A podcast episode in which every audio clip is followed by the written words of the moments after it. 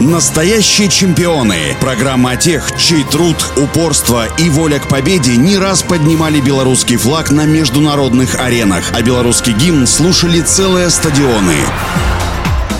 Всем доброго дня, у микрофона Василий Данилов. Еще в 1983 году Виктор Руденков, тренировавший борцов-классиков Белорусского государственного университета, утверждал, что его подопечный командар Маджидов станет олимпийским чемпионом. Но год спустя командар олимпийским чемпионом не стал. Советские спортсмены на Олимпиаду в Лос-Анджелес не поехали. Были проведены спортивные игры «Дружба-84», которые, по мнению властей стран, отказавшихся участвовать в Олимпиаде, должны были заменить Олимпийские игры. Турнир борцов греко-римского или как тогда называли классического, по своему уровню мало чем уступал соревнованиям в Лос-Анджелесе. В финале весовой категории до 62 килограмм сошлись действительно сильнейшие тогда атлеты планеты – Маджидов и болгарин Вангелов. Упорный поединок завершился победой советского спортсмена. О том, какой напряженной была борьба в этой схватке, говорит и счет 1-0. Тогда на дружбе 84 белорусские борцы завоевали три золотые награды. Через год уже пять белорусских атлетов с триумфом вернулись на родину,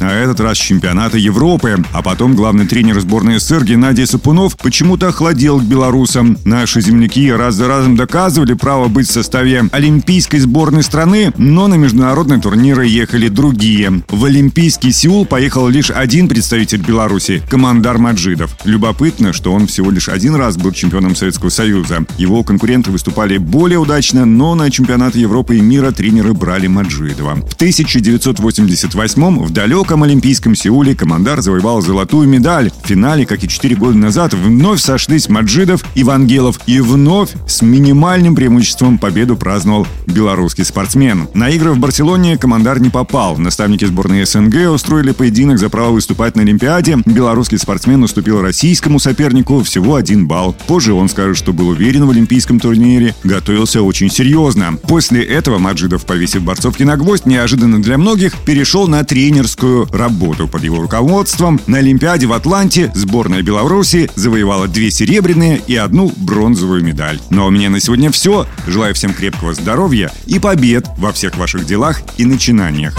Настоящие чемпионы. Программа о тех, чей труд, упорство и воля к победе не раз поднимали белорусский флаг на международных аренах, а белорусский гимн слушали целые стадионы.